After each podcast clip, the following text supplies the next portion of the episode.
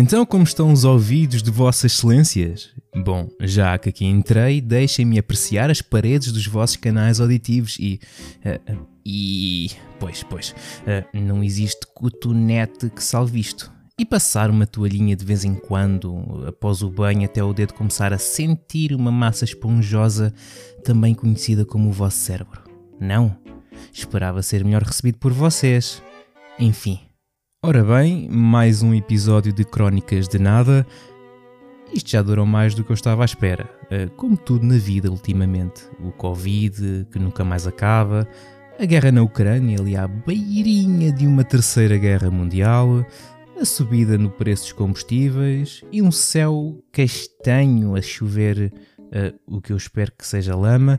Eu já estou pronto para que na próxima semana comece a ver o chão coberto de sapos, nuvens de gafanhotos e para viver na escuridão durante três dias. Bom, neste fim de semana fui a uma grande superfície comercial sueca, também conhecida como IKEA. Não sou de sair muito, especialmente nos últimos anos devido à, à pandemia, mas todas as vezes que o faço, lembro-me sempre de como as pessoas existem em demasia.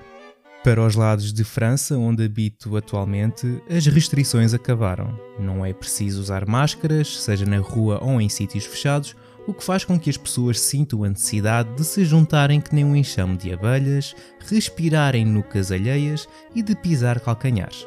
Quero salientar que não estou a ser patrocinado pelo QA, mas se a mesma tiver interesse, dava-me jeito uma besta para poder dar na cabeça naqueles que se andam a lavar com óleo de girassol.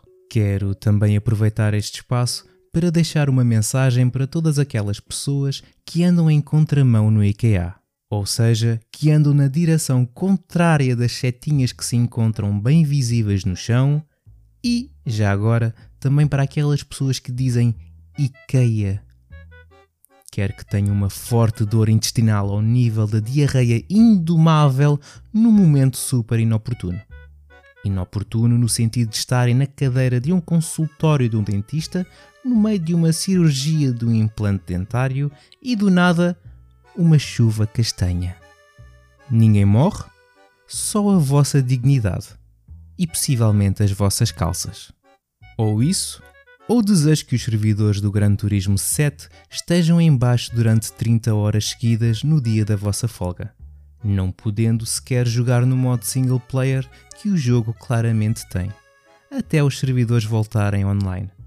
E quando voltar, que a Polyphony Digital tenha feito o grind para conseguir o vosso carro de eleição mais difícil, mas oferecendo a possibilidade de pagar 40 euros para comprar o vosso carrinho. Eu sou do tempo que o Twitter da PlayStation nos trazia tweets como aquele no dia 11 de junho de 2013, que passo a citar: Jogos de PS4 em disco não precisam de estar conectados online para poder jogar. Ah, como os tempos mudaram! Falando em PlayStation e em microtransações, esta semana existiu também um State of Play dedicado ao novo jogo do Harry Potter, Hogwarts Legacy, a ser feito pela Avalanche Software, uma produtora conhecida por vários jogos, tais como Anna Montana Spotlight World Tour para a PS2 e Dragon Ball Z Sagas, esse grande jogo. De, de merda. Bom, mas o Hogwarts Legacy tem como data de lançamento o final deste ano, a não ser que seja adiado outra vez mas o que me despertou mais a atenção foi o que anunciaram após o State of Play. Primeiro, vai sair na Nintendo Switch. A minha mente foi logo para a cloud porque tenho muitas dúvidas que a máquina o consiga correr, mas rapidamente foi corrigido e vai ser um lançamento dito normal, num cartucho e tudo. E existe já a possibilidade de pré-encomendar o jogo na Amazon, já tem a imagem da caixa do jogo e não tem lá aquela barrinha que a gente adora que diz que temos de estar ligados à internet para descarregar o resto do jogo. Não sei se isso vai mudar, mas podemos ter aqui outro da Witcher 3. Será que ficará tudo no cartucho? Uma coisa podemos ter a certeza: eu não vou comprar esta versão. Vou esperar pelo gameplay no canal do Sirio a 540p a 20 frames por segundo. E segundo, fizeram um tweet que o jogo não irá ter microtransações. Chegámos a esse ponto, não foi? Chegámos ao ponto de sentir a necessidade de nos avisar e assim nos incentivar a comprar um jogo, informando, de antemão, que não irá ter microtransações. Um bocadinho deprimente, a meu ver. Deprimente como o desenvolvimento do novo Project Dark, o jogo supostamente quadruplo A a ser desenvolvido pelo The Initiative, um novo estúdio da Xbox Game Studios criado em 2018. Para quem não sabe, é alegadamente uma pequena mega equipa formada por veteranos de franquias como Uncharted, Gears of War, Grand Theft Auto, Destiny, entre outros, com um orçamento como nunca antes visto. No ambiente super calmo, sem necessidade de crunch.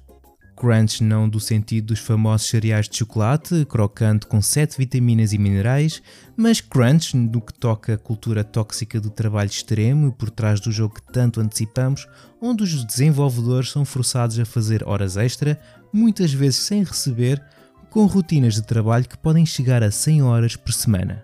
É uma equipa incrível, não é? Tão incrível que em 12 meses cerca de metade da equipa principal do desenvolvimento do jogo saiu. Para sermos mais precisos, saíram 36 pessoas. Neste momento, a equipa tem por volta de 50, conseguindo nesse período apenas contratar 12. As pessoas começaram a sair, o que poderá explicar a razão de terem feito uma parceria com a Crystal Dynamics, empresa mais conhecida por jogos como o mais recente Avengers e o Crash and Burn para a 3DO. Uh, ah, disse estes dois jogos nesta ordem propositadamente. Parece que no meio de tanto veterano todos queriam mandar, todos tinham a sua visão, causando frustração entre os talentos séniores sobre a direção do projeto estabelecido, o que causou também esta onda de saídas. Como resultado, alega-se que o desenvolvimento progrediu de forma dolorosamente lenta e nunca se formou uma cultura sólida na empresa, não existindo também uma liderança. Funcionários estão surpresos com a tolerância da Microsoft com a falta de progresso. Por outras palavras, a Microsoft não quer saber. Agora percebo o que eles queriam dizer com jogos quadruplo A. Não estavam a falar na qualidade dos jogos, mas sim